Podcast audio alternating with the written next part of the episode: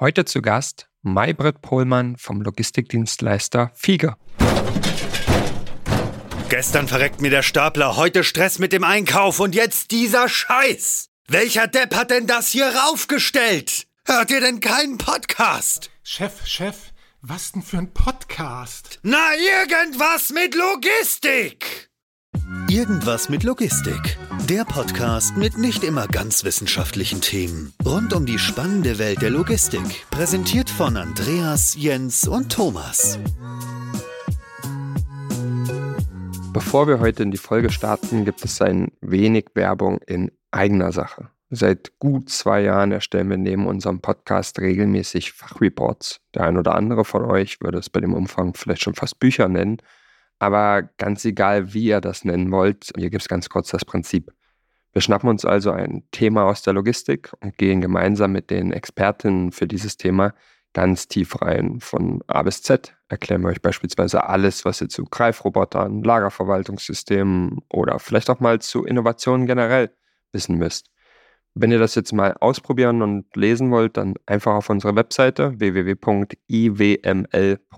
gehen und dort kostenfrei runterladen. Mittlerweile gibt es da acht Reports zum Download. Also würde ich sagen, nicht lang warten. Während ihr den Podcast hier hört, am besten einfach schon mal auf die Webseite iwml.de gehen, runterladen und äh, währenddessen weiterhören. In dem Sinne, viel Spaß mit der Folge. Sehr geehrte Hörer und Hörerinnen, ich bin Ihr Host Andreas Löwer und begrüße Sie, geehrtes Publikum, recht herzlich zu unserer neuen Episode von Irgendwas mit Logistik. Mir im digitalen Studio zugeschaltet mein lieber Freund und Co-Moderator Jörg Ziesmann. Jörg, schön, dass du da bist. Danke, ganz neue Erfahrung. Ein ziemlich förmliches Intro heute und das hat seinen Grund. Denn wir sprechen heute zwar nicht mit der Exzellenz, denn so darf man nämlich nur Staatsoberhäupter und Regierungschefs ansprechen. Wir reden heute aber über Exzellenz. Und dafür haben wir eine exzellente Gesprächspartnerin. Uns zugeschaltet ist Maybrit Pohlmann vom Logistikdienstleister Fiege. Maybrit, hallo. Hallo Andreas, wow, ich bin begeistert von deinem Intro. Sehr gut, es geht noch weiter. Maybrit ist nämlich Executive Director Operational Excellence. Das heißt laut Titel schon mal, dass sie auf jeden Fall qualifiziert ist, mit uns über Exzellenz zu sprechen. Aber nicht nur der Titel verheißt das, sondern auch unter anderem ihr mit 1,0 abgeschlossenes Masterstudium an der Universität von Sydney und ihre bisherige Berufserfahrung mit Stationen bei Hermes Fulfillment, SSI Schäfer oder auch dem Beratungshaus Ingenix. Liebe Maybrit, ich freue mich, dass du da bist und hier kriegst direkt die erste Frage. Wie definierst du eigentlich Exzellenz? Super tolle Frage zum Einstieg, Andreas. Und nochmal vielen Dank, dass ich heute dabei sein kann. Wie ihr wisst, höre ich EWML schon ziemlich, ziemlich lange. Von daher eine Ehre, dabei zu sein. Danke, Andreas. Danke, Jörg. ja, Thema Exzellenz. Für mich ist das sozusagen das höchst erstrebenswerteste natürlich. Ne? Also aus allem, was man so zur Verfügung hat, das Beste rauszuholen letztendlich. Das ist für mich Exzellenz. Und was für mich dabei ganz wichtig ist, ist die Vernetzung von allen Fähigkeiten, Fertigkeiten, Kompetenzen von allem, was ich zur Verfügung habe, um diese Exzellenz zu erreichen. Ähm, also das ist so mein Credo. Nimm alles, was da ist, tu das zusammen und mach's damit noch besser in Richtung Exzellenz. Und äh, wenn wir dann über Operational Excellence reden, ähm, auch das ist ja gar kein fest definierter Begriff, sondern das ist ja sehr, sehr spezifisch auch in verschiedensten Unternehmen ganz vielfältig definiert. Am Ende ist es für mich, wenn man da dann Operations sich anguckt, das beziehe ich immer auf alle Prozesse letztendlich im Unternehmen, alle Kernprozesse, sowohl im operativen als auch im administrativen Bereich. Also da ist mir immer wichtig, alles ist ein Kernprozess, was am Ende dazu führt, dass der Kunde eine Leistung bekommt. Du bist ja gerade beim Logistikdienstleister Fieke. Was ist da deine aktuelle Rolle? Letztendlich führe ich sozusagen die gesamte Operational Excellence Initiative bei FIGE. Und ähm, wie ich gerade schon genannt habe, ist es so ein sehr vernetztes Thema. Und äh, vielleicht mal zum Einstieg mal so die Erklärung, wie haben wir das für uns aufgebaut. Und zwar war so die allererste Stufe unserer Operational Excellence ähm, vor vier Jahren, als ich bei FIGE gestartet bin, dass wir gesagt haben, als allererstes implementieren wir das Lean Management als gesamtheitliches, kontinuierliches Verbesserungswesen. Das heißt, wir schaffen es, diese Verbesserungskultur ins Unternehmen zu tragen, mit mittlerweile 70 Lean Managern weltweit. Ähm, das ist so der erste Bereich dieses Netzwerk, das ich führe. Ähm, in der zweiten Stufe der Operational Excellence haben wir dann das Lean Management mit dem Bereich Quality, Safety und Security verknüpft. Das war vorher bei uns getrennt und jeder hatte so seine Themen, seine Aktivitäten. Und das haben wir gemeinsam zusammengelegt, weil letztendlich ein gutes Qualitätssystem natürlich das Thema Arbeitssicherheit ähm, und auch Warensicherheit am Ende die Basis auch bietet für gute Prozesse. Das war so die zweite Stufe. Das heißt, ich führe auch die Bereiche Quality und Security bei uns. Und jetzt gerade sind wir in der dritten Stufe, die am meisten Spaß macht, wo wir jetzt eben noch die vielen anderen Themen, die so wichtig sind für einen Prozess, miteinander verknüpfen, nämlich Automatisierungsthemen, Digitalisierungsthemen und eben auch richtig gute ähm, Schnittstellen, Systeme, Architekturen drumherum. Und äh, somit führe ich sozusagen die sogenannte Operational Excellence Initiative jetzt, wo ich gemeinsam mit unserem Engineering, gemeinsam mit der IT und gemeinsam mit vielen, vielen anderen Stakeholdern und Unternehmen daran arbeite, jetzt wirklich exzellente Prozesse zu machen mit unserem gemeinsamen Know-how. Da waren schon viele, viele Sachen dabei, angefangen von Lean über Qualität, über ähm, Zusammenarbeiten, Vernetzen. Vielleicht fangen wir mit einem der, der vielen Begrifflichkeiten an, um auch das noch ein bisschen greifbarer zu machen. Ähm, und ich würde gerne mit dem Bereich Lean anfangen, den du ja auch als einen der ersten genannt hattest, mit den vielen, ich glaube, 70 Lean-Managern, die ihr tatsächlich weltweit auch äh, im Einsatz habt. Lean ist ganz oft, finde ich, zum einen natürlich eine Philosophiefrage, ähm, ob, man, ob man das äh, machen möchte, ob man, ob man, wie stark man dem nachgeht. Zum anderen habe ich aber oft auch den Eindruck, dass Lean bei vielen Unternehmen und, und Gedankenwelten aufhört, beim Thema 5S, okay, wir machen mal die ähm, Arbeitsplätze ein bisschen hübsch und standardisieren, wo wir Equipment hinstellen. Ich sag mal jetzt ganz plakativ am Parkplatz vielleicht. Die, wo liegt äh, der Paketroller, wo liegen die Kartons, wo liegt das Cuttermesser? Ähm, und dann ist es für viele schon erledigt. Aber vielleicht kannst du das ein bisschen eingrenzen und sagen, wie tief ähm, geht ihr beim Thema Lean und was bedeutet das ganz besonders für euch?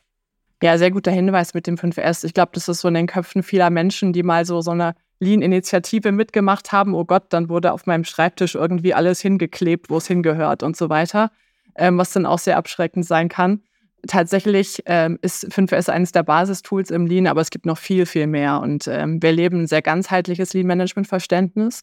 Das heißt, es fängt für mich immer damit an, dass ich immer sage, das Ziel ist, dass in den Köpfen jedes einzelnen Mitarbeitenden ist, ich komme jeden Tag zur Arbeit und überlege, was ich heute besser machen kann. Und das ist sozusagen diese Kultur, dieser Mindset-Gedanke, dass wir stetig alle an der Verbesserung arbeiten. Und was dann der zweite Faktor ist, ist auch das Thema Lean Leadership, also Führung. Also ich binde als Führungskraft meine Mitarbeitenden mit ein, an den Prozessen mitzuarbeiten. Ich frage die konkret, wenn irgendwas nicht funktioniert und ich habe auch den Willen, stetig zu verbessern und nutze zum Beispiel auch Kennzahlen zur Steuerung.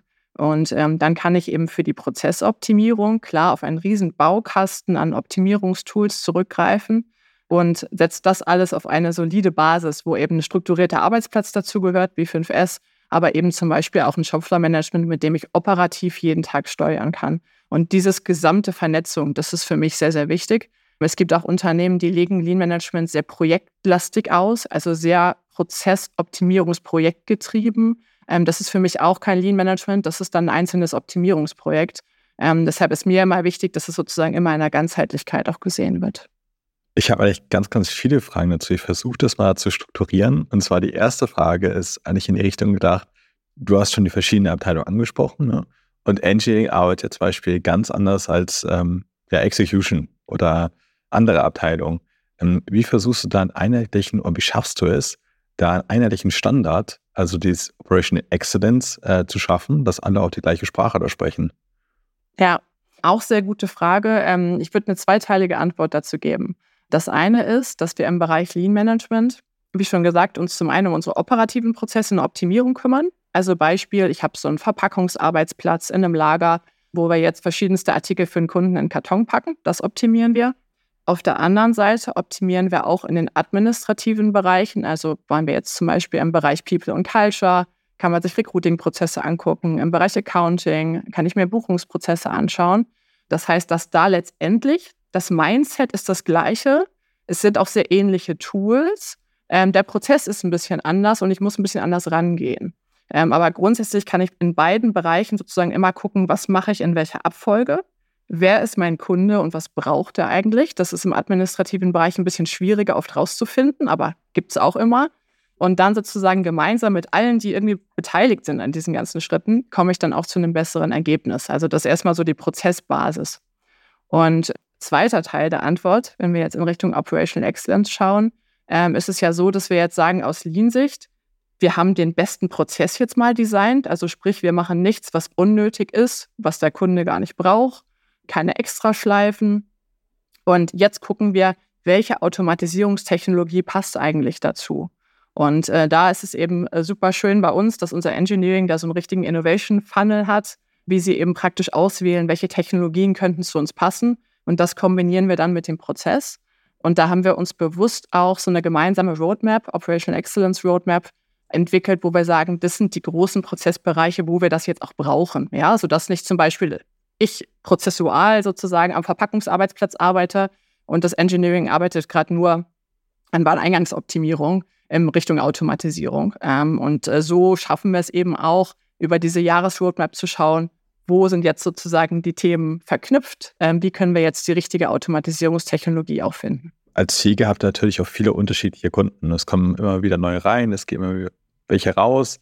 Auch das Produktsortiment ändert sich natürlich stetig, das ist ganz, ganz normal. Wie schafft ihr es denn? Also Lean ist natürlich auch langfristig ausgelegt, dass vielleicht erst die richtige Wertschöpfung nach zwei, drei, vier, fünf, sechs, sieben Jahren kommt, weil man auch häufig ja nur kleine Stellstrauben verändert, die aber dann in einer breiten Masse, wenn sie skalieren, also richtig zum Tragen kommen.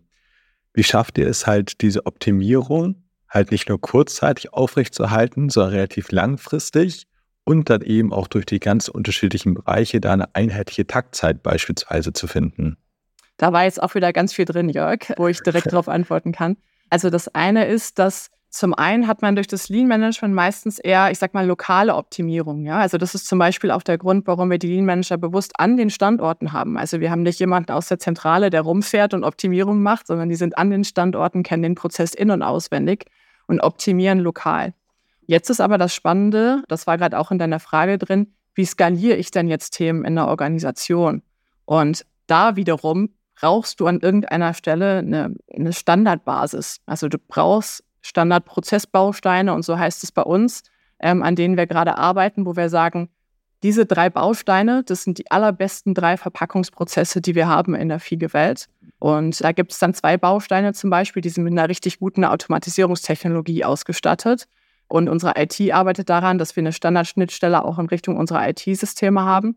Und dann schaffen wir es, diese Effekte auch wirklich groß zu skalieren. Ja, also das ist gerade die Schwelle, an der wir auch als Unternehmen stehen, ähm, weil lokal die Optimierungen laufen super gut. Und jetzt geht es aber auch darum, wenn wir da was Tolles Neues entwickeln an einem Standort, wie kriegen wir das auf die anderen Standorte übertragen? Und da bauen wir jetzt gerade, das ist mein Fokus in diesem Jahr, ähm, Standardprozessbaukasten auf, wo wir eben dem Kunden immer gerne mehrere Möglichkeiten geben wollen, wie so ein Prozess eigentlich aussehen kann und dieser ist aber immer nicht nur ein Prozess oder nicht nur eine Technologie, sondern es ist immer ein Dreiklang aus Prozess, Automatisierungstechnologie und IT. Ja, und das können wir dann dem direkt sozusagen so dem Kunden als Paket anbieten und können eben auch in unserer gesamten Fiege-Welt bestehende Sachen auch skalieren. Das ist so die große Thematik. Das klingt auf der einen Seite erstmal total logisch. Ne? Man sagt, okay, man bricht die Prozesse runter in, in die Bestandteile, die sinnvoll sind, ähm, gibt denen wahrscheinlich dann auch Zeitstempel, also wie aufwendig ist dieser Prozess, um dann in der Kalkulation am Ende im Angebot natürlich viel genauer zu sein am Ende des Tages, so als, als eines der Kernoutcomes. Ne? Du hast halt sehr, sehr genauen Ablauf und Überblick darüber, wie der Prozess sich dann aus den verschiedenen Prozessbausteinen zusammensetzt. Auf der anderen Seite klingt es aber auch unglaublich kompliziert, diese vielen Prozessbausteine dann zusammenzubringen, weil am Ende, und das ist ja eine Philosophiefrage wahrscheinlich sogar, der jeder in der Logistik immer sagt, ja, aber meine Abwicklung ist so individuell, ähm, das kannst du ja gar nicht mit Standardbausteinen ähm, ablösen. Das ist ja auch oft die Kritik, dass die es an so Zeitmodellen wie auch MTM oder so gibt, dass man sagt, das ist äh, alles so standardisiert, aber das passt gar nicht zu mir individuell wie holt man da A, den Kunden vielleicht auch ab, um zu sagen, klar, wir verstehen schon, du hast einen individuellen Prozess, aber das sind unsere Bausteine.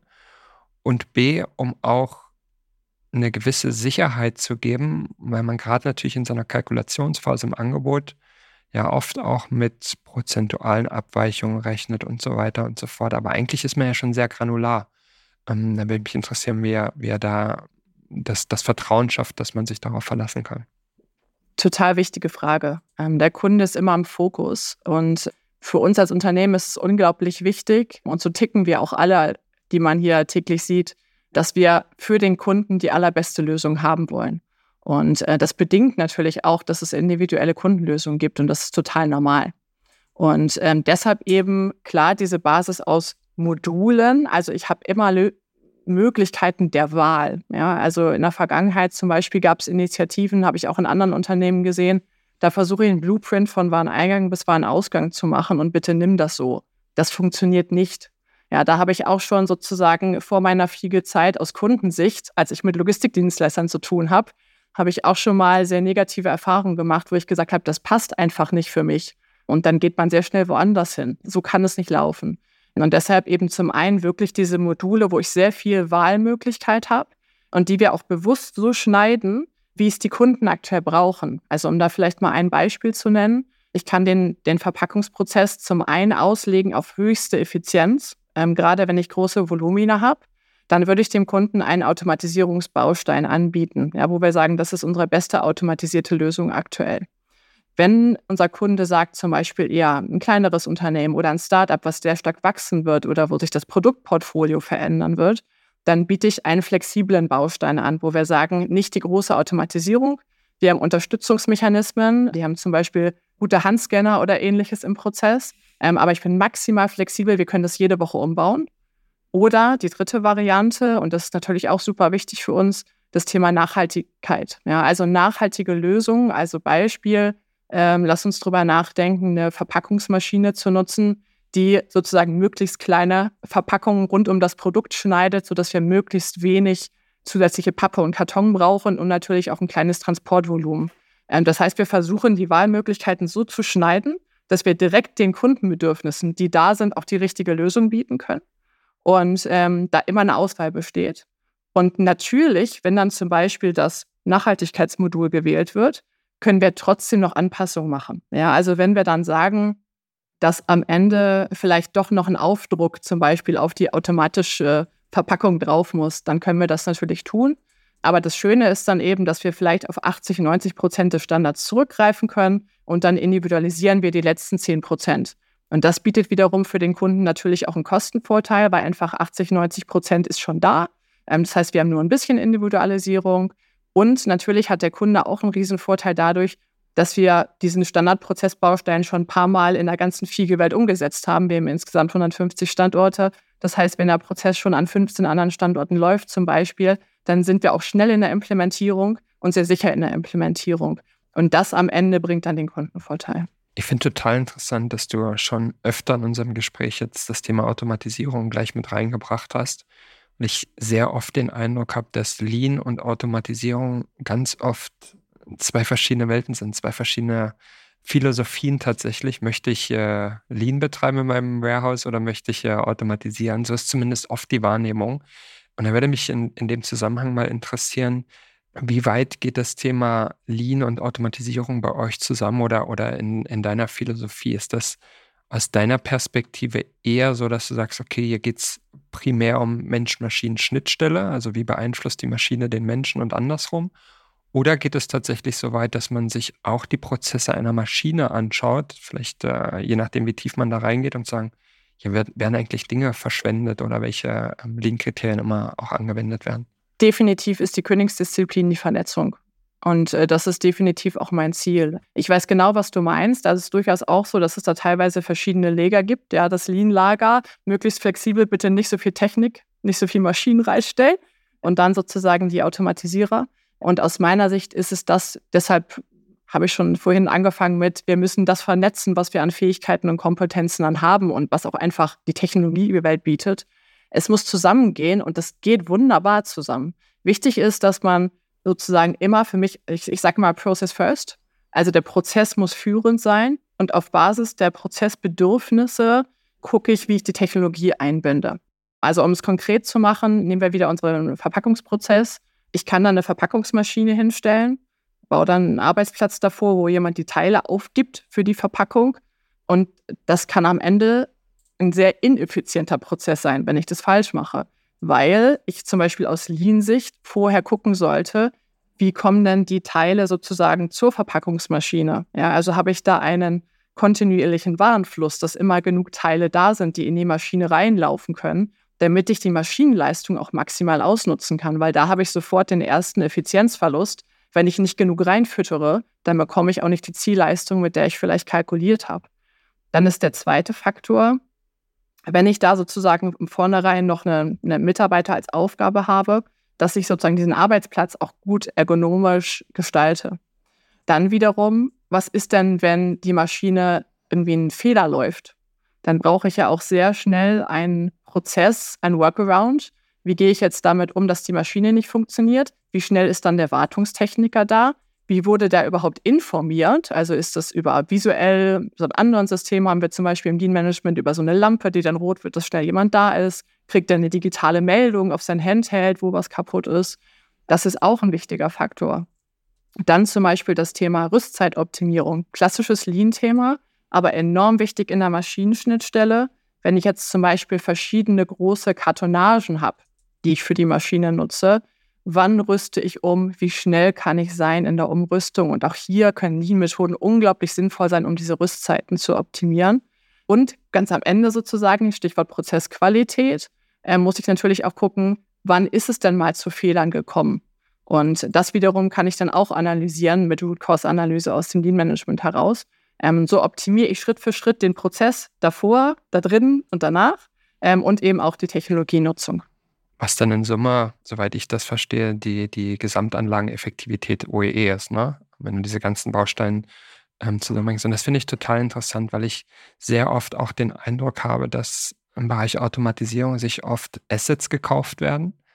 Und dann wird aber gar nicht geschaut, wie nutze ich dieses Asset eigentlich aus. Und wenn man auf viele Projekte guckt, dann habe ich immer den Eindruck, da wird eine Maschine gekauft und zwei Drittel der Existenzzeit steht dieses Ding da eigentlich still weil es eigentlich gar nicht über einen kontinuierlichen Prozess gefüttert wird und dann natürlich auch ähm, vielleicht in Summe der Bedarf gar nicht da ist, wenn man mal wirklich realistisch drauf guckt, weil die Maschine in der dritten Schicht, in der zweiten Schicht ganz oft einfach nicht gebraucht wird, weil da gar keine ähm, Aufträge abzuarbeiten sind.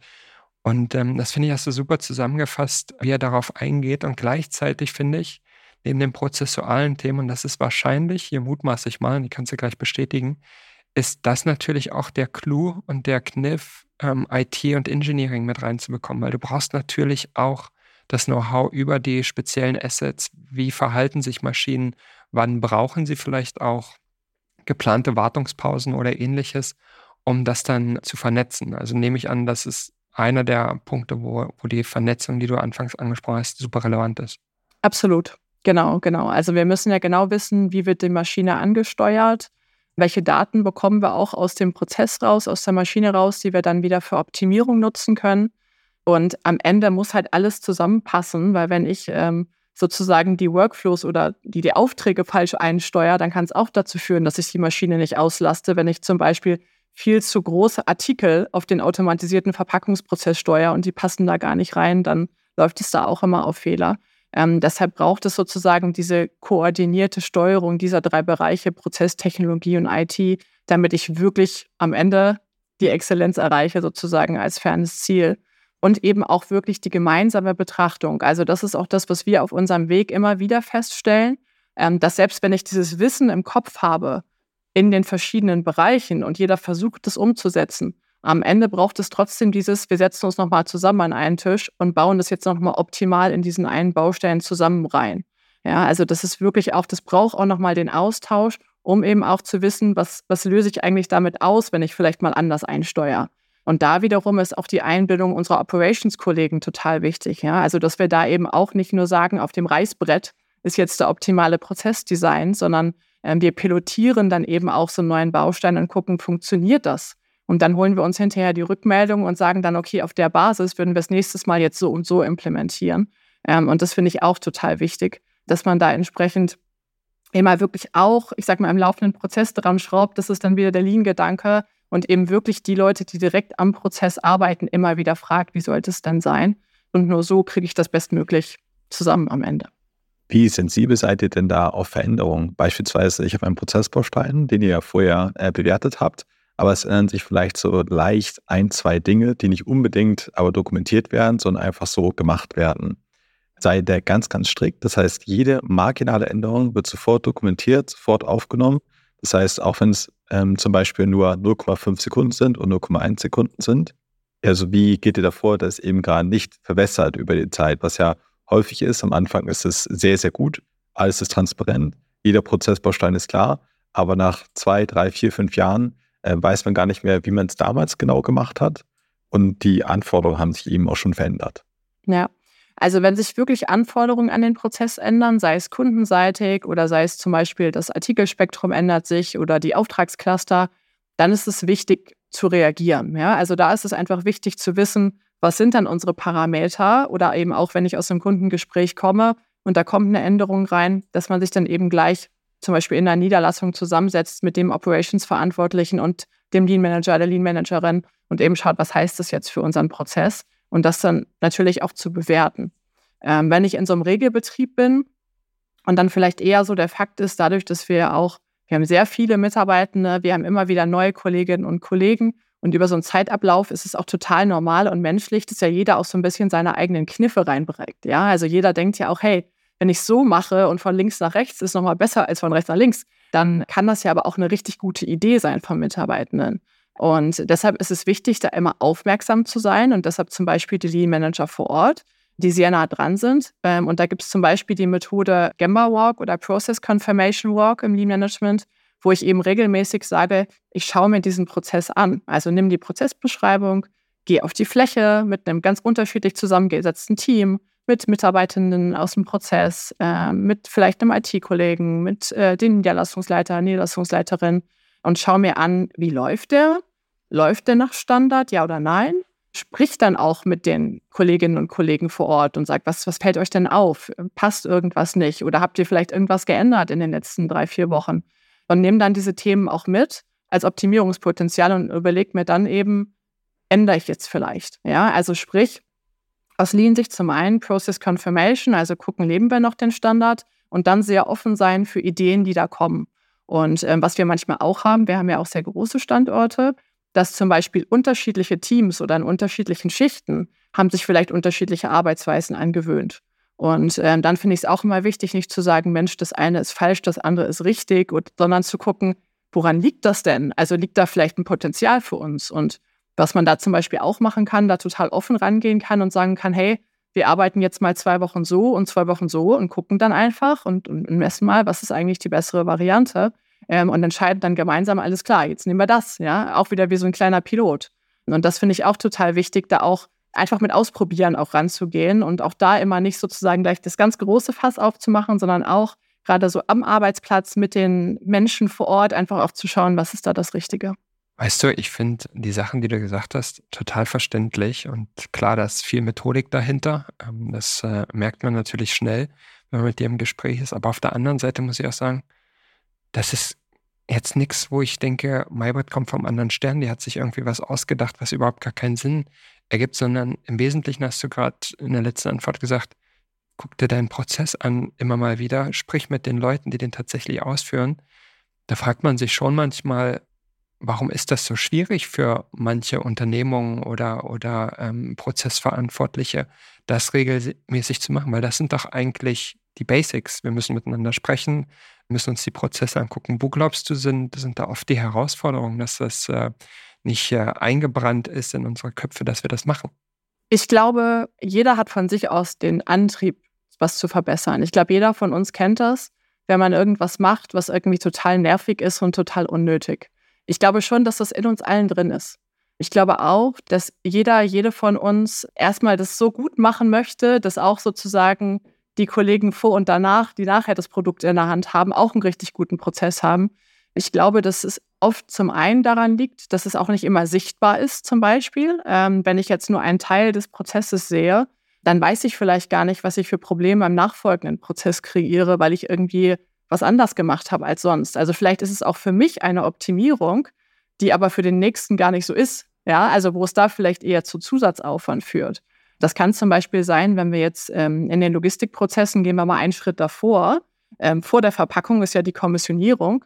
Wenn jetzt zum Beispiel die Kommissionierung sich optimiert und anders ihren, ihren äh, Kommissionierwagen belädt zum Beispiel, dann macht es für die vielleicht total Sinn, weil es schneller geht. Aber wenn ich dann sozusagen an meiner automatisierten Verpackungsmaschine stehe und die Teile abnehme, dann finde ich mich auf einmal nicht mehr zurecht, weil irgendwie die Logik nicht mehr stimmt. Und dann haben wir schon sozusagen diese lokalen Optimierungen, aber eben einfach nicht die Kette betrachtet. Ich glaube, das eine ist so diese Kette, das davor und danach, überhaupt diese Sichtbarkeit und Transparenz zu haben und auch die Zeit zu haben für diese Kommunikation miteinander ähm, und wirklich auch gemeinsam draufschauen zu können. Also da vielleicht mal ein Beispiel aus dem administrativen Bereich, ja, wenn wir da Prozesse optimieren. Das ist absolut keine Rocket Science am Anfang. Ja, also das ist wirklich, auch da braucht man auch ganz wenig Methodik. Ja, also da am Ende, ne, auch wenn ich hier die Lead Management Flagge hochhalte, am Ende ist es so, wie du sagst, am Ende ist es da so wichtig, zum Beispiel, wenn man sich so einen äh, Recruiting-Prozess anguckt oder Mitarbeiter-Onboarding-Prozess, dann setzt man sich in einen Raum, macht da ein Brown Paper an die Wand, überlegt, wer ist alles am Prozess beteiligt und dann fängt man an, gemeinsam die Prozesskärtchen an die Wand zu machen. Und dann sieht man mal das allererste Mal für alle diese Menschen, die in dem Raum sind, was passiert denn davor und danach? Und da hat man schon so viele Erkenntnisse in diesem Raum, weil meistens gerade so, wenn man am, am PC und auf den Admin-Prozess guckt, dann sieht man immer nur die E-Mails, die man selbst wegschickt. Aber dass der nächste Bereich diese drei E-Mails dann in fünf verschiedene Richtungen geschickt hat, davon noch zwei Rückfragen an die Stelle davor gekommen sind, das sieht man einfach nicht. Und deshalb, es braucht die Zeit, es braucht diese Transparenz davor und danach. Und dann braucht es immer wie diese, diesen Fokus, wofür ist der Prozess denn eigentlich da? Ähm, und um da dann sozusagen in die richtige Richtung laufen zu können. Und ich glaube, all diesem muss auch eine sehr wertschätzende Haltung zugrunde legen. Das finde ich persönlich sehr wichtig. Also diese wertschätzende Haltung, dass alle, die an irgendeinen Prozessen arbeiten, und wir alle arbeiten täglich in ganz vielen Prozessen, dass, dass jeder ja es immer bestmöglich machen möchte. Und äh, so finde ich das immer wichtig, dass man ja auch sozusagen übers Lean Management auch Schätze geben kann, weil man, es gibt viele mit Kollegen gerade so auf der Fläche, die auch sagen, hey, ich finde es so cool, dass ich jetzt mal gefragt worden bin zu dem Thema. Und das ist so ein großer Schatz, den wir eigentlich haben. Und dafür muss man sich die Zeit nehmen, sozusagen, die auch heben zu können. Viele von den Sachen, die du, die du gesagt hast, ähm, insbesondere Zeit und Fokus, ähm, kann man wahrscheinlich auch so ein bisschen auf Rolle und Verantwortung ähm, zurückführen. Ne? Ist da tatsächlich jemand, der diese Rolle und Verantwortung einnimmt? Du hattest eher im Gespräch gesagt, dass ihr 70 Lean Manager beispielsweise habt.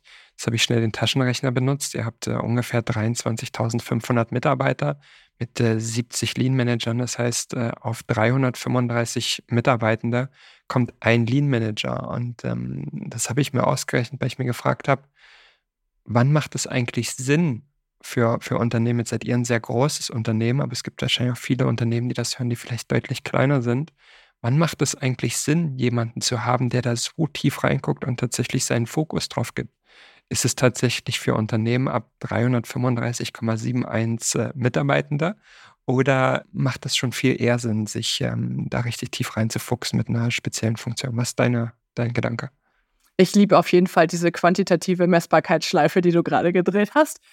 Bin ich auch ein Fan von, mal irgendwie in Zahlen zu denken. Also tatsächlich ist es so, dass Lean Management immer Sinn macht. Das erstmal als Grundbasis für alles. Ja, also selbst wenn ich ein kleines Startup mit fünf Mitarbeitenden bin, macht es Sinn, mal vielleicht einen Workshop in Richtung Lean Management Denkweise zu investieren, weil allein schon Mindset und Denkweise bringt einen enorm voran. Das ist sicherlich dann nicht der Punkt, wo ich sage, ich habe hier schon einen dezidierten Lean Manager, aber diese Denkweise bringt immer was.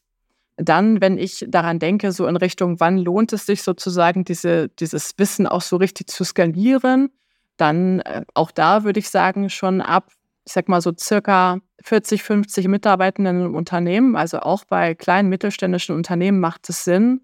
Das ist dann vielleicht auch keine Vollzeitressource, sondern vielleicht ähm, eine, eine, halbe Ressource, ähm, der oder die sich da reindenkt und einfach auch diesen Blick hat. Und am Ende, das ist ja auch ganz wichtig, es ist ja nicht der oder die Lean Managerin, die dann das Thema treiben, sondern Lean Management ist immer Verantwortung der Führungskräfte und letztendlich auch der Unternehmensleitung. Das heißt, die Lean Manager sind immer die Coaches letztendlich für alle Führungskräfte, die dort sind und für alle Mitarbeitenden, die dort sind.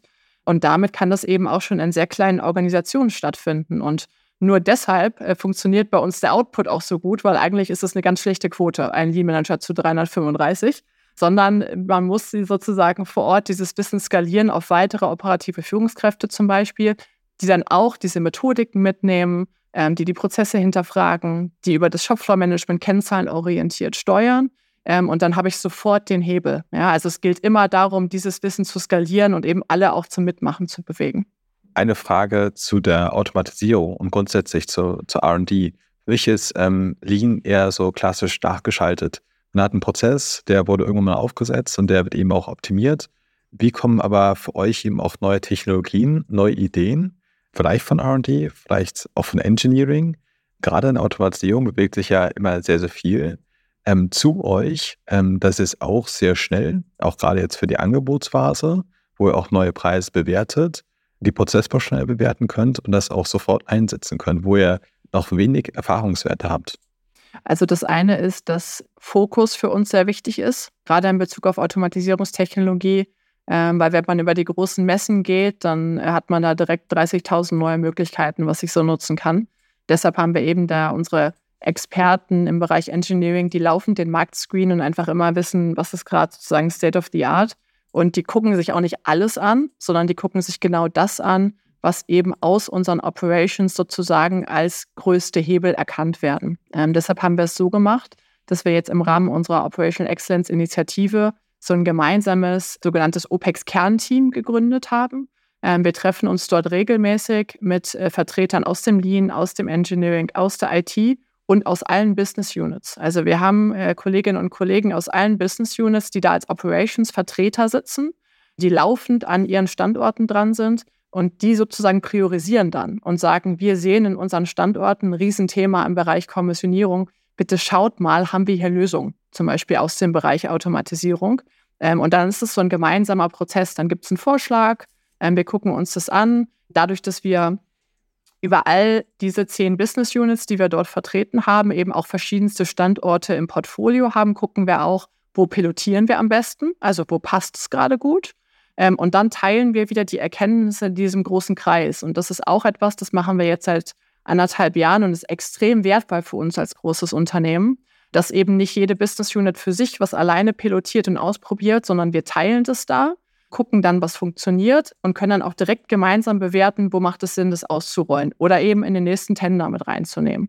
Oder auch, wenn wir sozusagen in einem Tenderprozess was von einem unserer Kunden lernen, ist ja auch, ne, auch unsere Kunden sind sehr, sehr fit im Bereich Innovation, dann können wir das auch direkt wieder mit reinspielen in diese Runde, in dieses OPEX-Kernteam und können dann schauen, haben wir da schon irgendwo anders Erfahrungen mitgemacht?